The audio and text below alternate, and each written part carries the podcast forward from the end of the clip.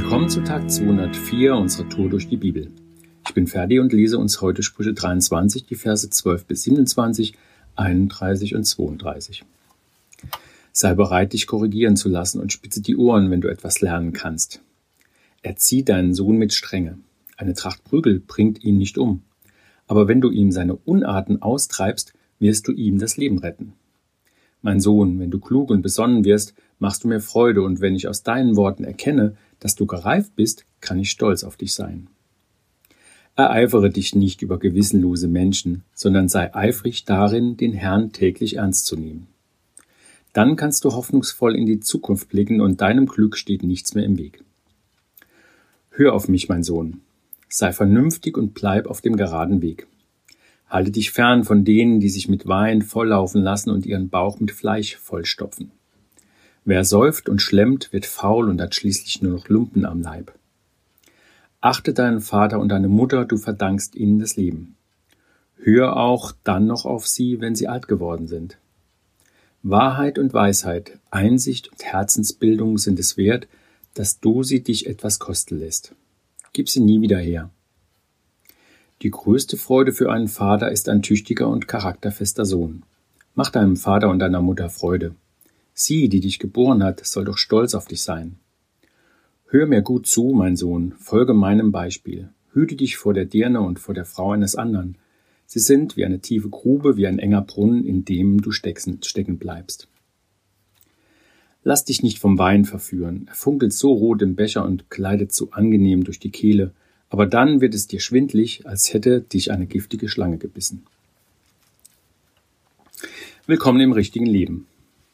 Wir sind im 23. Kapitel der Sprüche angekommen und haben bisher schon so viel von Weisheit gehört und trotzdem halten uns diese Verse ganz schön in Atem. Ich empfehle dir sehr, auch dieses Kapitel komplett zu lesen, weil du gerade in den ersten Versen eine Wiedererkennung haben wirst, vielleicht dein Berufsleben betreffend. Bist du bestechlich? Kannst du dich wehren gegen Annehmlichkeiten, die aus Gefälligkeitsleistungen heraus in Aussicht gestellt werden? Gott sieht die Bauernschleue und Bösartigkeiten der Menschen, deckt sie schonungslos auf und bringt deine und meine Gedanken in Wallung. Wir kämpfen schließlich dann mit unserem Gewissen. Gott spricht in den gelesenen Versen wie ein Ratgeber mit Vätern und Müttern. Er empfiehlt uns, noch einmal genau hinzuhören, wenn wir etwas lernen wollen, mahnt zur Bereitschaft, sich korrigieren, sich führen zu lassen, auch umzukehren. Es geht unter anderem um ein für Eltern heikles Thema, in das man sich nicht gerne hineinreden lässt. Väter und Mütter unter uns wissen, was ich meine. Wir haben mit befreundeten Familien auch so unsere Erfahrungen gemacht. Jede und jeder hat so seine Meinung zur Erziehung und macht es irgendwie anders. Ein wirklich richtig scheint es nicht zu geben. Und das angesprochene Beispiel einer strengeren Erziehung auch hier und da mit einem, ich nenne es mal Erziehungsklaps, ich will schon gar nicht eine Tracht Prügel dazu sagen, polarisiert total. In einem Gespräch vor wenigen Tagen haben wir wieder erlebt, wie heikel eine Diskussion dazu ist.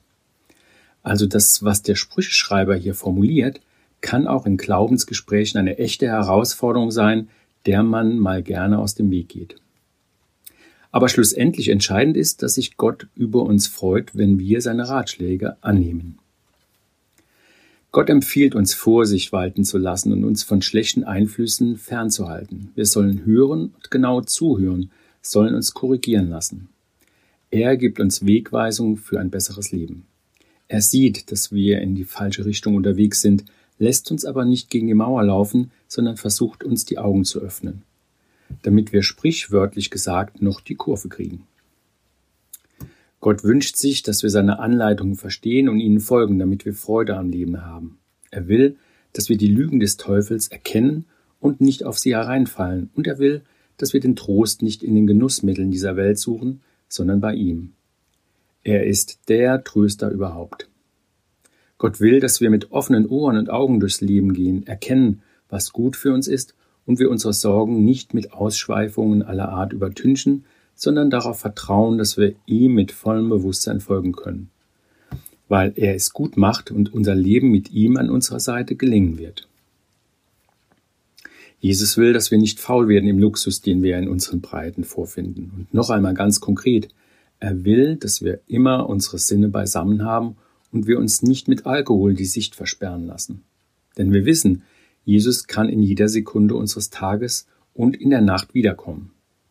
So lesen wir es auch im Lukasevangelium Kapitel 12, Verse 43 bis 46. Wir erkennen in diesem Kapitel 23 auch Zuordnungen zu einzelnen Worten der zehn Gebote. Vers 22 weist auf das vierte Gebot, du sollst deinen Vater und deine Mutter ehren hin. Und der Vers 27 auf das sechste Gebot, du sollst nicht Ehe brechen. Wir dürfen uns gerne immer wieder an die zehn Gebote erinnern. Es sind die einfach, aber eindeutig formulierten Anleitungen für unser Leben.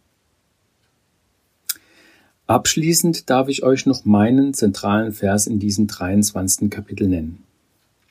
Wahrheit und Weisheit, Einsicht und Herzensbildung sind es wert, dass du sie dich etwas kosten lässt. Gib sie nie wieder her.